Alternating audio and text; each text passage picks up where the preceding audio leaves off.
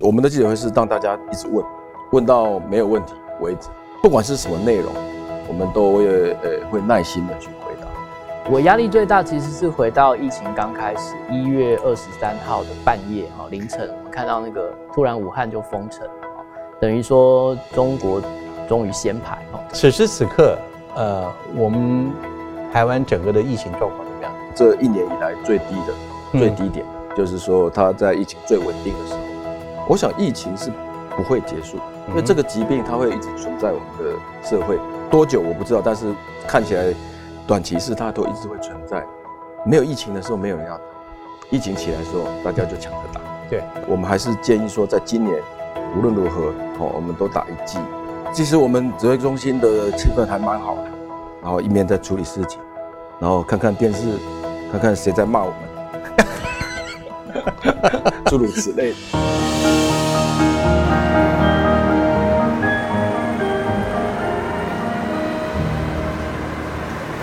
大家好，我是李思丹，欢迎来到大运食堂。我现在的地点呢是台北市的林森南路。其实这个地方对我很熟悉，你看右边这个建筑，这个建筑呢，哇，它就是我的母校台北市成功高中。所以我在年轻少年的时候就常常在这边经过。那今天我来，当然不是只是为了缅怀这里。今天来，我们其实告诉您一段在台湾民众，也是世界的所有民众，在过去这三年，我们难以忘怀的一段全球疫情大流行的岁月。当然，现在我们走在街上，应该不需要这个口罩了，我们都拿掉了。当然，很多的民众还是选择戴的，也代表台湾民众在疫情之下，我们培养的良好的公民健康跟谨慎。但您知道吗？台湾的疫情在这么多年下来，我们的确有赖于我们有一个非常良好的体系，透过不断的资讯的掌握，对全民的健康提供了最好的一个保障。当然，这里面要归功很多人，但有一群人在这里面的努力，绝对是功不可没。他们就是我现在要带您去看的这个卫福部疾管署的地点。为什么要来这个地方呢？这地方特别，外表你觉得好像就是一个办公楼。但您知道吗？在过去三年这当中，我们每天下午看到的记者会就是在这里。所以这里我们要看看这三年来留下了什么样的记忆。这三年的过程当中，有哪一些的辛酸跟辛苦，甚至是煎熬。今天欢迎你收看我们非常特别一集的《大鱼食堂》。好，我现在就要进去了。好，我们走吧。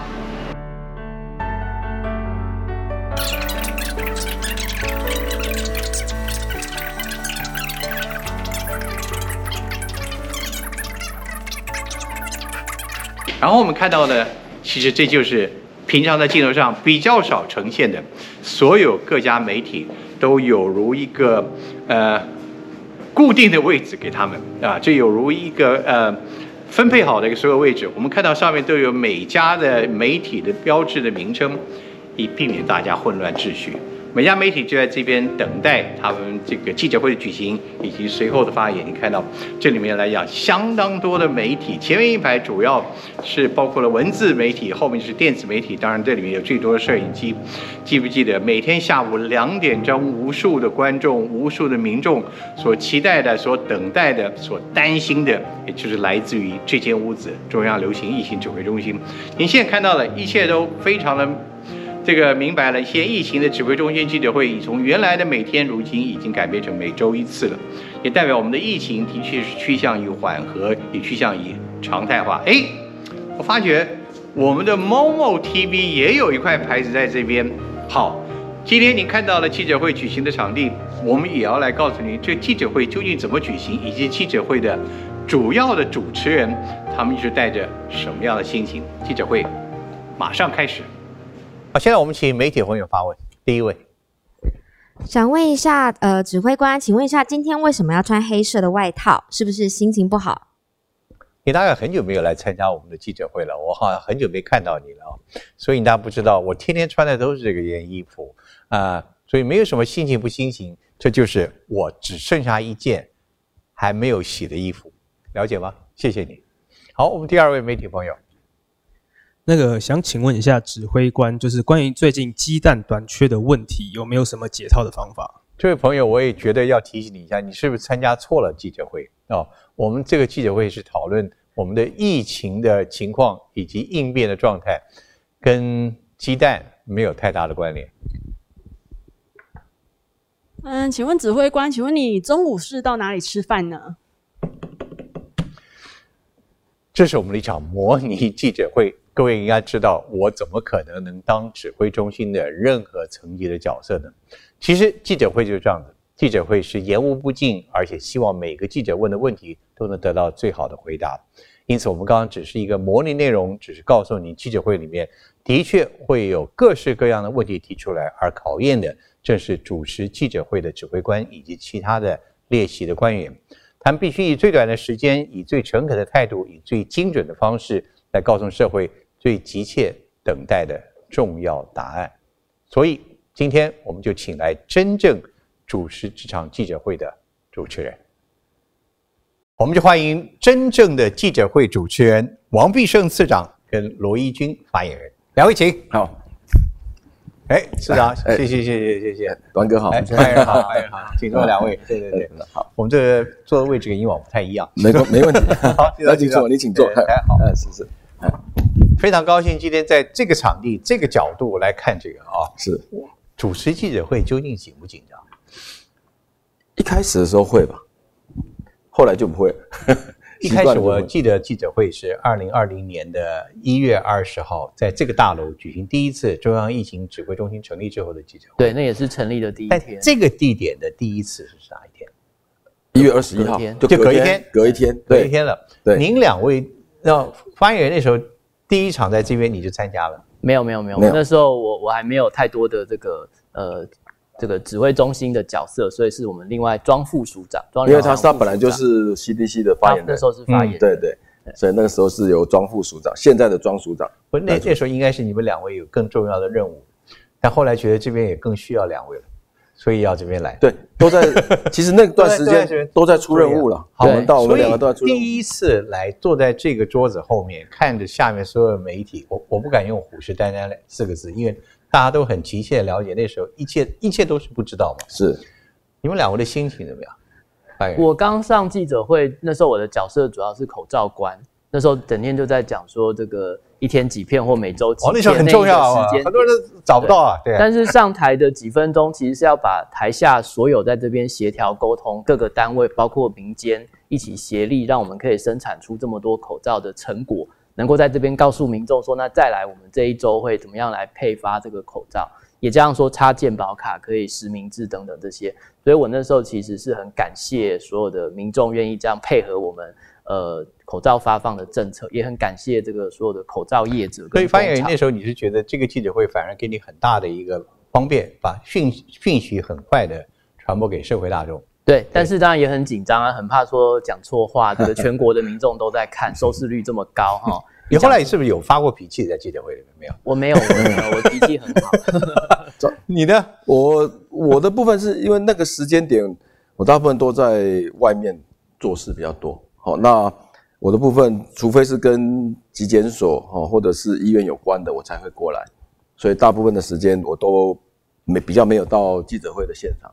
那一直到后来，我自己做指挥官的时候是比较常出现。作为一个全国这么瞩目的一个聚焦的一个新闻发布的一个现场，你们都带着什么样的心情来来来参与？然后面对记者们的各种的。问题有时候看的问题，也许对你们来讲，这个太太好像这个深度不够，或者是了解不足。您自己的心情是什么样的？不，我想这个跟我们整个指挥中心的风格有关系。那从一开始这个什么阿中部长那时候他做指挥官的时候，大概就这个就定调，就是说怎么样？我定调就是说，比如说呃，记者我们的记者会是让大家一直问，问到没有问题。为止，就是一直只要有问题，我们就会去回答。第二个是，不管是什么内容，我们都会呃会耐心的去回答。当然一开始的时候，有时候会觉得，有时候总是比较尖锐一点哦，心里也是觉得有点呃，也不能就就是说会还是会有点情绪上反应。但是时间久了以后，大家就都呃认同这样子的呃文化，就是说有问必答好好，而且而且答好好的，呃，就是静心、平心静气的去回答，针对问题去回答，这样子，大致上基调是这样。既然今天我们在这边录影啊，我也想要替观众，我们要做一点服务工作。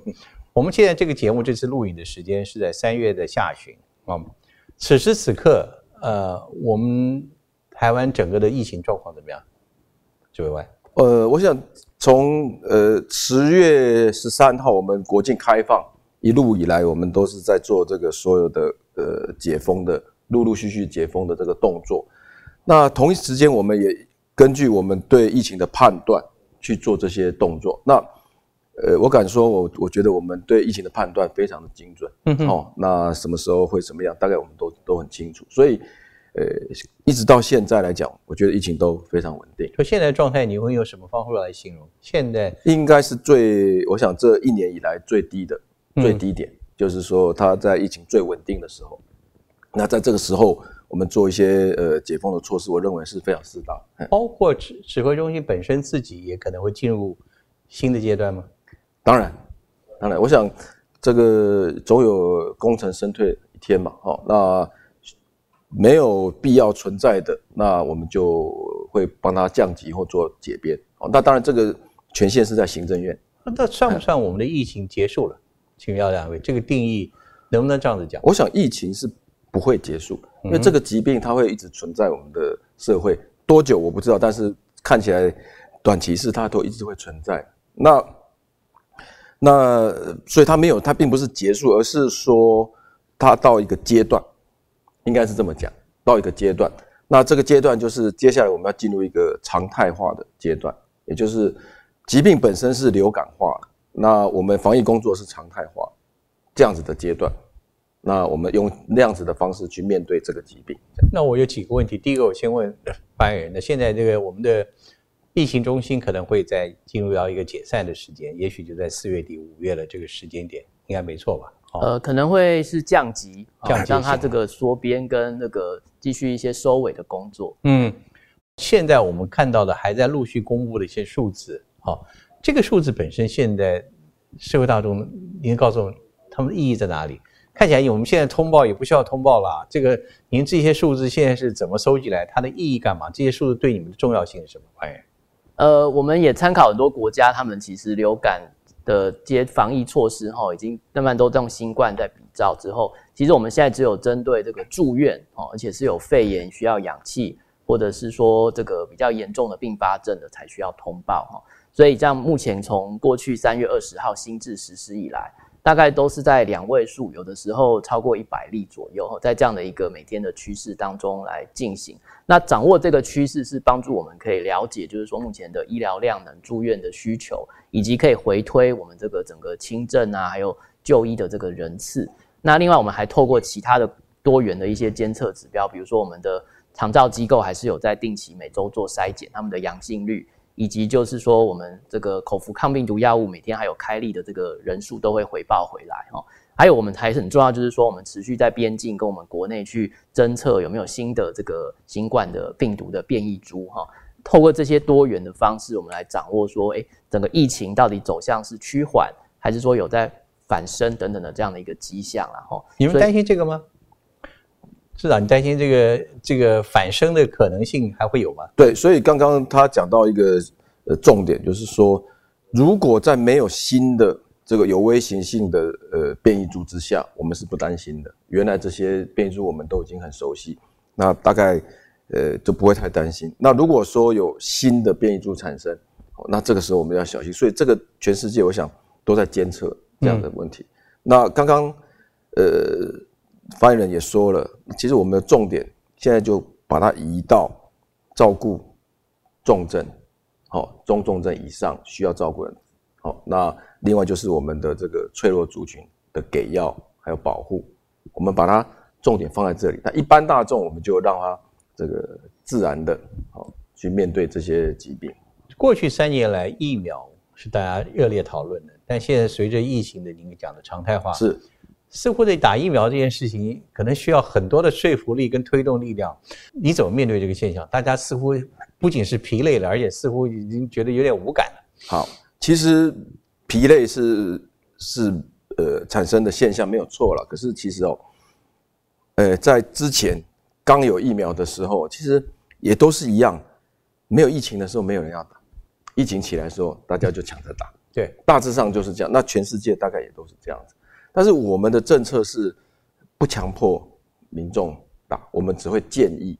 好，所以我们发现到说，我们呃先前打过疫苗的人，或者是自然感染的人，到了现在其实有相隔一段时间，那我们免疫的这个覆盖率会下降。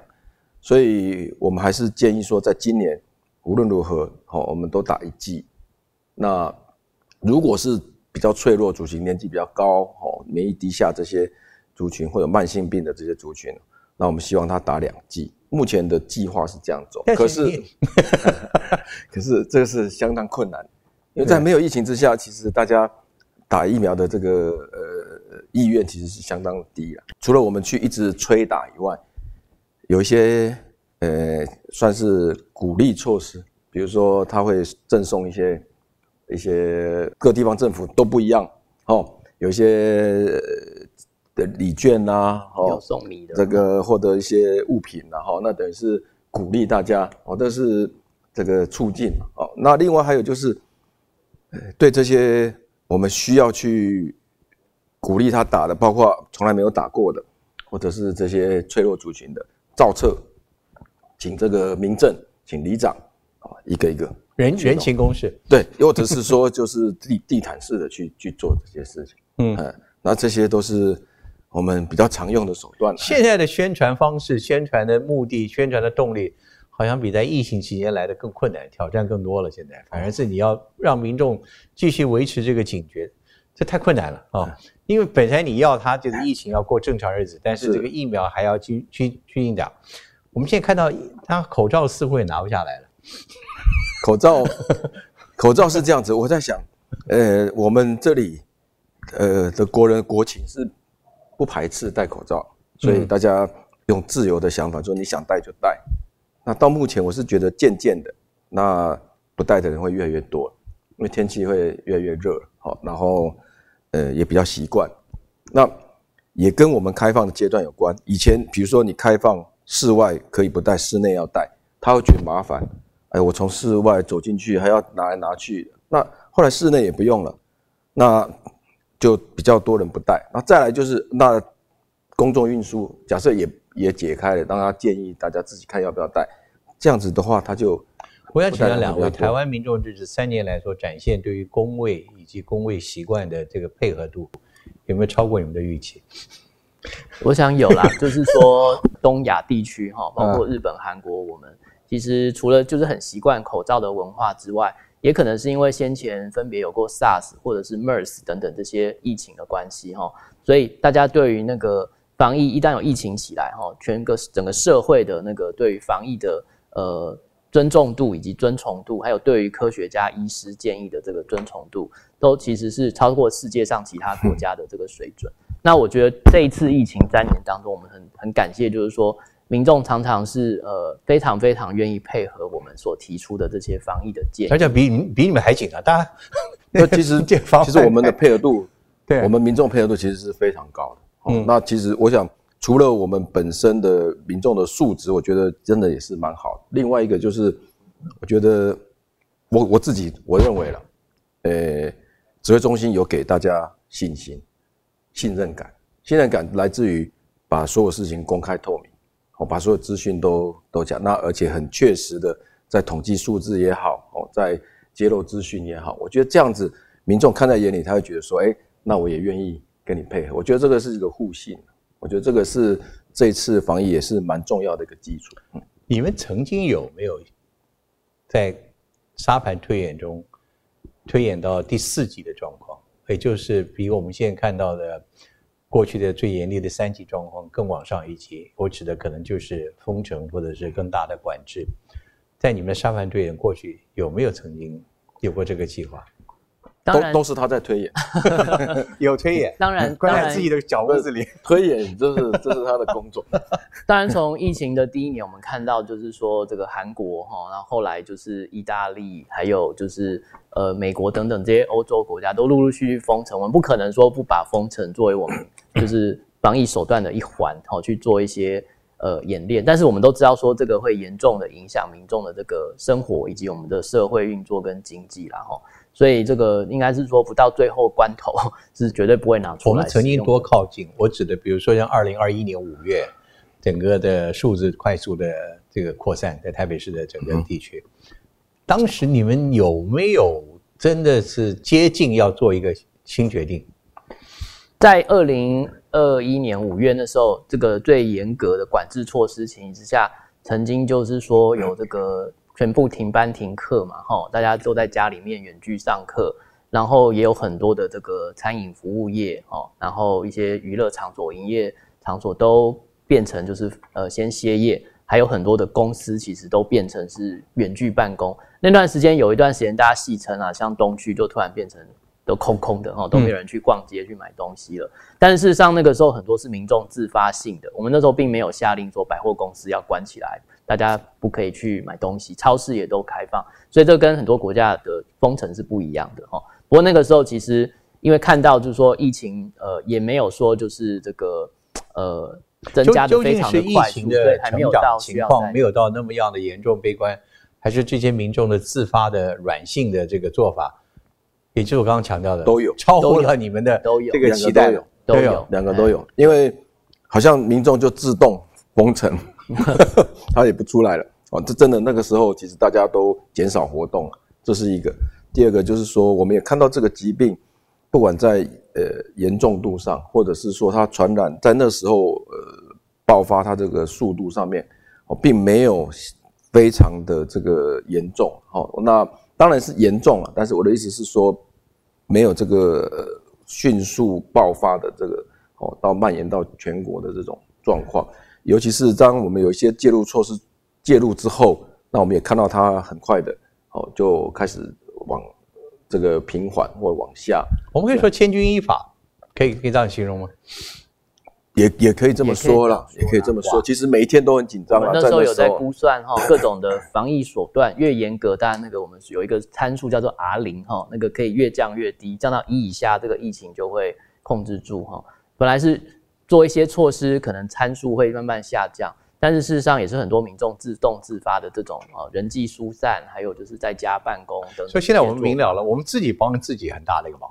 是，对，因为这样子。真的，如果做到像第四级哦封城，这个其实我们不管是在国家或经济、人民的损失都会都会很巨大，因为这个会非常。我想就是民众大概在现在才知道，我们曾经那么样的接近，但曾经我们就是因为彼此并没有去演练，但既然我们都配合好，是。我们都配合了这一种，是。这个这个情况，也就是台湾民众在这三年疫情下所展示的一种韧性啊。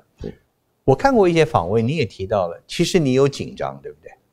你也曾经有害怕、畏惧过，就是你怕自己染疫了，所以你刻意在过程当中，你你你根本远离家，远离你的办公处所，你就是。你要保护别人。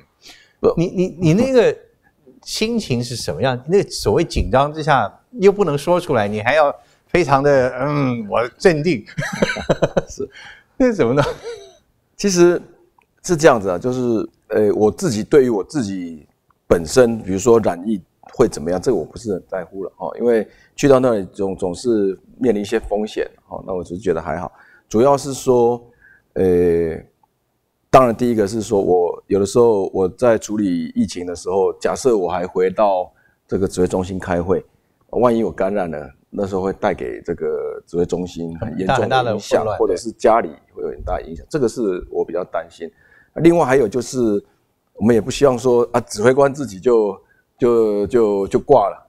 嗯，好，那那那信心就就对，这也是一个指挥中心或者一个呃一个处理事件的一个信心。那你能怎么办呢？你你你在第一线，所以所以其实呃到了多那么多地方，也要懂得怎么样保护自己，怎么样去避免危险哦。这些呃都是一些经验哦。比如说你知道。到了一个场域，你看到哇，这个非常的混乱，哦，这个诶人马杂踏哈，那防护也不是很好，那时候就赶快要把这个全套东西尽量把它带起来，好，那或者是说，呃，我举个例子，我们有时候去做指挥官，是不是应该到到处去？理论上是到处去看一下，千万不要哦，不该去的地方就不要去哦，不要自己去，因为你去看了有没有那个意义的问题。有时候我们只是呃去看看，那何必呢？哦，那要要能够先把自己保护好，好，那呃才能继续去领导。你好几次的情况都是外界好像似乎有点无情的要求你要迅速解决，甚至要求立刻看到改善，好，要求现实答案。甚至包括政府首长也很急，是这么多次的经验，你现在自己有没有呃经过检讨或者思考过？再给你出任务啊，你你现在会有什么样的一套模式在处理这些？我应该是说，它有一些呃基本的元素，基本的元素就是呃很重要，就是说在对呃这个组织也好，对社会影响最小的情况之下。把疫情控制好，哦，那我为什么这么讲？我我我反过来说，如果要简单，就是好，我到了一个地方，所有人全部都隔离，所有的工作都停止，那我们七天十四天，然后为了保险再加个七天二十天，全部都下档，那简单了。好，但是这是我们希望说，这一次整个疫情的处理，我们台湾，哦，为什么就是说，呃，在经济上面什么，哦，我们都还算被影响了，但是没有那么大。就是说，我们还是以影响人民最小的程度去做嘛。那还是把一样，还是把这些必要的元素套进去，包括疫调啦、检验啦、隔离啦、分流，都是这些东西啊。那这些是必要的元素，可是差别就是在你怎么样把这些东西套到不同的场域。每次到了一个场域都不一样，组织文化不一样，然后做事的方式也不一样，面对的人群也不一样。是为什么那些场域里面你还能够保持轻松的笑容？不过可能这跟这跟个性比较有关系啦，因为我本身是比较这个乐观的哦。那呃，我想呃，我自己有信心啊，哦，我自己有信心是，如果呃在这样的情况之下，我都可以把它处理好。所以我想呃，用比较轻松的态度去面对。有没有哪一次到现在，你可以跟我们透露，其实你压力最大，你最紧张？压力最大，其实我。第一次的时候是在这个所谓的呃，如果说以做前景指挥所来讲，哎，其实如果去接包包机也算的话，到武汉。哦，那个时候比较紧张，因为因为因为还被带下带下飞机，那个时候其实很多事情控制不在我们这里，哎，那我是觉得，而且太多变数了，哦，那时候是蛮紧张。那后来也是在桃园医院的时候，哦，那个时候因为那是医院。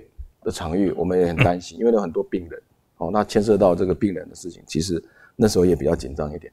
你一定也有紧张的时刻，范宇，你的紧张时刻是什么？你回忆里面，你个人压力极大的时候是什么？我压力最大其实是回到疫情刚开始，一月二十三号的半夜哈凌晨，我们看到那个突然武汉就封城等于说中国终于先排哈，这这个到底是怎么样的一个疫情？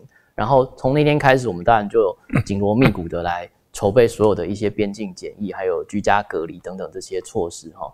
那这个是刚好是落在一个我们农历春节的期间，所以那时候事实上要找很多的，不管是中央单位或地方政府或民间，第一个问题都是说现在在过年呢哈，要我们出来做什么事情？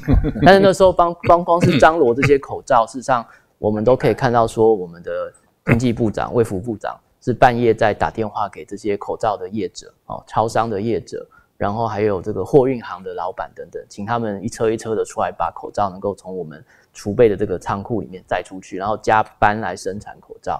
所以压力的最大的同时，也是我看到我们民间韧性充分展现的那个时刻，就是没有人那么在跟我们计较说啊，初一、初二、初三哈，要为了这个，他就说。国家有难，我们也不用问什么。他没有在跟我们谈说，哎，现在要跟我算多少钱，或者是说要多少人力，就是二话不说，就是说，哎，既然你们都这个连卫福部长、经济部长都在指挥中心里面担当，哈，我们民间有什么理由不出来协助了，哈？所以我觉得压力最大那个时候，是因为不知道到底这个疫情在中国已经引发了多大的一个冲击，有多少的人已经带着病毒跑出来，但是同时我们又在。准备的期间，看到说我们台湾社会的一个韧性，所以呃，后来其实所有的事件当然都都不能说没有压力，可是跟那个时候的位置，其实这个病来讲的话，整体所有的防疫作为都是世人的第一次，可能第一次的尝验。你去哪里去思考？因为我刚刚听市长讲，你就是要负责很多的部署工作，你要预判很多的形势的发展，最好的方案、最坏的方案，你你又没有真的有参考的一个过去的经验，可能你你你怎么去做这些这些推演？你怎么去研究这些方案？什么的缺乏都是第一次发生，你自己怎么做？当然不是我个人，然后我们还有这个一个专家咨询小组的团队。但是你是最重要的一个，你要综合。嗯，我们当然在这个像市长出外面帮我们打仗的时候，我们在办公室或者在指挥中心就是担任这个幕僚哈、情报官跟后勤官的角色嘛哈。那这一些的措施的建立跟调整，实际上都也还是有以前的一些疫情的经验可以参考了哈。比如说居家隔离，事实上在 SARS 的时候也也用过。后来遇到一些像这个比较高传染性的，但没有这么大的规模，没有大规模的时候，就是变成说我们必须要呃，就是说去拜托其他的单位一起来进进来哈。可能像比如说那时候要做居家隔离，我们就去请民政、警政、哦社政的这些单位都要进来帮我们协助，才能够把这些在家里面隔离十四天的人都好好的照顾好。大家都知道你是呃外交替代役去马拉维是是去做了，当时那个国家艾滋病的防治工作很重要的事情。传染病或者防疫专家，这个是不是那段的过程促使你投入到这个工作？对，马拉维当时的艾滋的盛行率大概百分之十五了哈，但是都几乎没有没有合适的药物可以来治疗，所以这个疫情只会一直蔓延下去，然后。我们那时候在临床工作，在医疗团里面工作，协助当地的医院，每天就一直看到不停涌进来的艾滋病患。可是你对他基本上除了提供一些支持性的药物哈，还有一些卫教之外，没有什么其他更积极的可以做的事情。所以那时候我就体验到，就是说，当一个大疫情哈来席卷的时候，当医生当然也很重要，在临床第一线去协助服务病人。可是更重要的是说，你怎么样去筹备这一些防疫的物资啊，包括药物啊在内，然后可以去从上游去阻断一些这个疫情的传播链。这个可能会让第一线的医师也不用每天都笼罩在这个呃染疫病患一直源源不绝来的这样的情形下。所以我那时候就种下了说我想要走传染病哈传染病防治这样的一个呃基础然后那后来回到台大之后，我就我是进修这个感染科传染病这一方面。然后后来就到 CDC 这边来工作。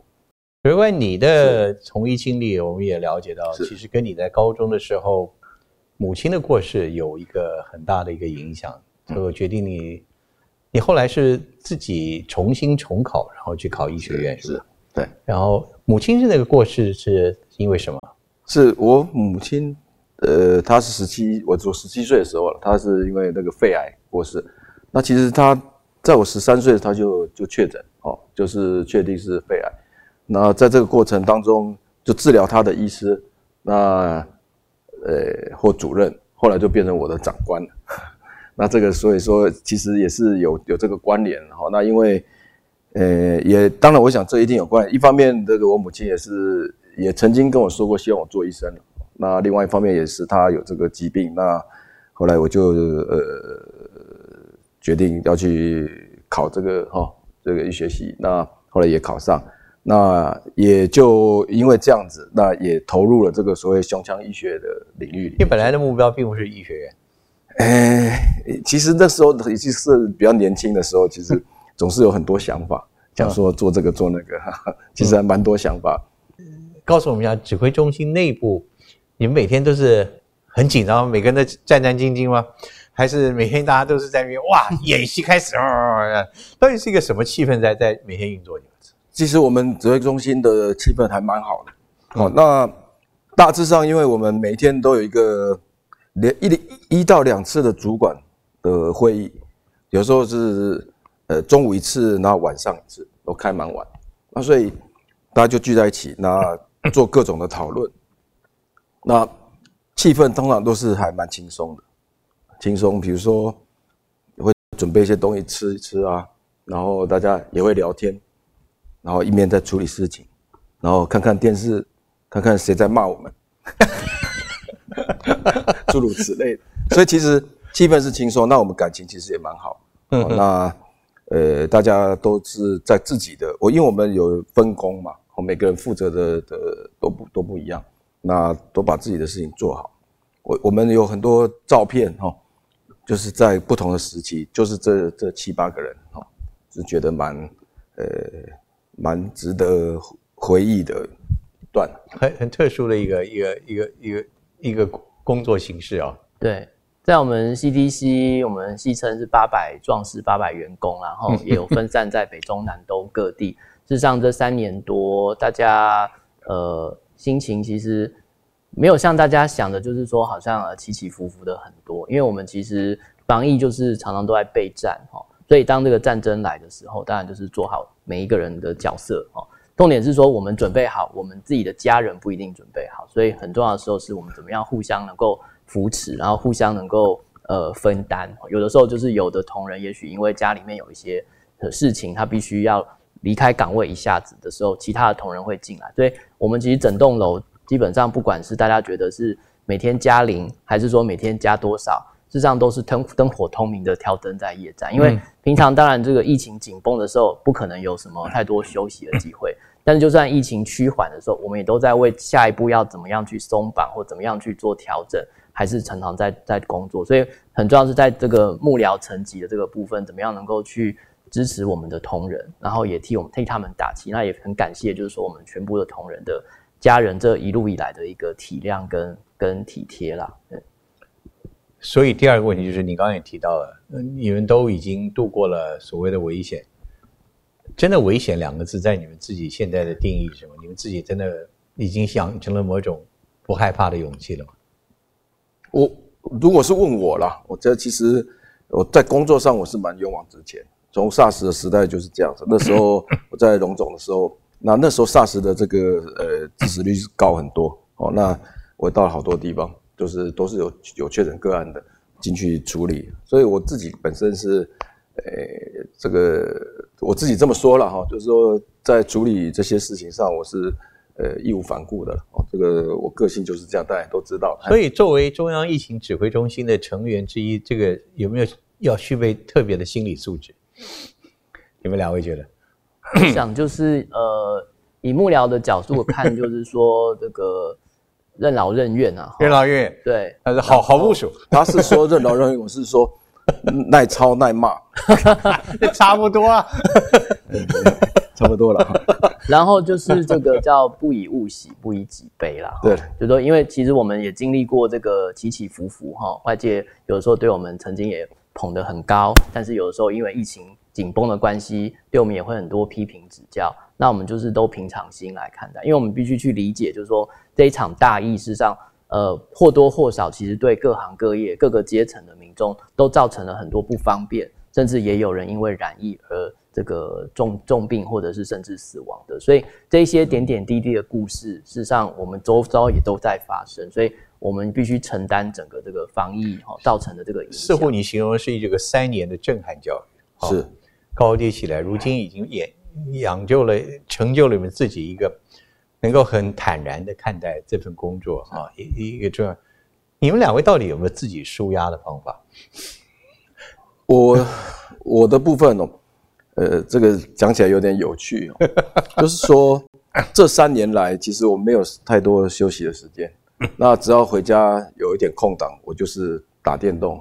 你打电动？对，我有一台 PS4，、那这个以前我不大打，那现在就那时候我就呃，因为就是那时候回去累了，病毒游戏啊，没有回去累的时候就开始就打打一些高难度的游戏，那自己就沉浸在里面，比如说一小时啊、两个小时这样，这样一直一直下来哦。那所以这变成我现在的习惯，回家就坐在电视前面。反而不是休息，你要投入到一个更专注的。对我来讲，我大有大概我女儿也是这么跟我说，她说 你这 打了满身大汗，但是那是我舒压的方式。那我比较希望，呃，如果问我现在的话，如果能够疫情稍微解除哈，我是希望到呃有海滩的地方去泡在海水里，我以为你到海滩去打电动。那是我的愿望。你不是你你你不是喜欢奏萨克斯风乐器的吗？对，那那个线都不碰了。你这三年当中有没有碰过萨克斯风？没有没有完全不碰了没有没有没有没有那时间了，哎，哦，那所以比较少。但是如果未来有时间的时候，还是会重拾这些我喜欢的。但现在电动玩具优先。我现在的玩具还是进步很多。哇，这个很有趣，就是呃，舒压的方式其实有每个人不同的选择。对我不知道他是什么舒压？我常常舒压方法就是到这个台北市郊的这个河滨，哦，像我比较接近像是这个大家河滨或者是饶河街的河滨这边去骑脚踏车，有时候骑骑上一个小时、一个半小时，就是说去运动，顺便就是说可能透过吹吹风什么，把一些今天发生的事情能够稍微诶、就是整理在沉淀在一个地方。那当然有时候这个骑车当中还是会接到电话、还是要看一下手机有没有什么长官交办的讯息。不过这样大概已经也是一个舒压兼运动的一个方式啊。你有没有想过，呃，您个人，比如在十多年前我们的 SARS 的时候，您投入了医院的行政管理工作，后来开始做了很多的协调性，也包括了危机处理。这三年又是一个新的考验。呃，你自己接下来看您自己的这个呃自己的工作的发展，这算不算两次非常重要的锻炼，对你的将来？是，我想，呃，这两次的疫情都改变了我的这个职场生涯。哦，呃，从 SARS 之后，从临床医疗转到这个医疗行，就是转做这个医疗行政相关的。那这次的疫情就当然就是有投身在这个疫情当中，也到部里面服务。那未来我是我不知道，我没有特别去，我个性是没有特别去想说未来做什么了。嗯那太太有没有期待你呢？没有，我想我就是，我总觉得说我有很多事可以做，哦，那就是说比较希望的是，我个人的这些都不重要了，重要是说，如果国家有需要我们可以发挥的时候，我们还有这个能力可以去做一些事情，这个对我来讲是比较有价值的了。我想民众最高兴看到的就是我们的指挥官带着这样的笑容 跟表情在发表这个讯息，的代表 everything is good news。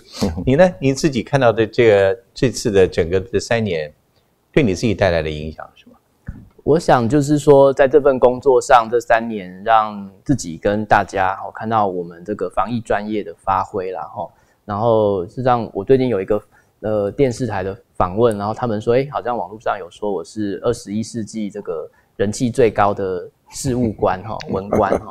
那我觉得我我自己对自己的期许也是说，能够一直做好一个专业文官的一个角色哈。就是说我其实很呃很喜欢，也很羡慕日本有一个很特殊的这种职人文化哈。他们不管学什么或者做什么工作，能够把自己的专业能够做得好，然后让外外面可以理解，而且能够呃转移一些自己很很复杂、很很艰涩的一些知识技术，哎，让民众能够了解。所以我也期许说，我不管在现在这个发言人的工作，或者以后继续担任这个机关署的副署长的角色，能够让各种的疫情的资讯能够透过我的翻译，让民众更了解。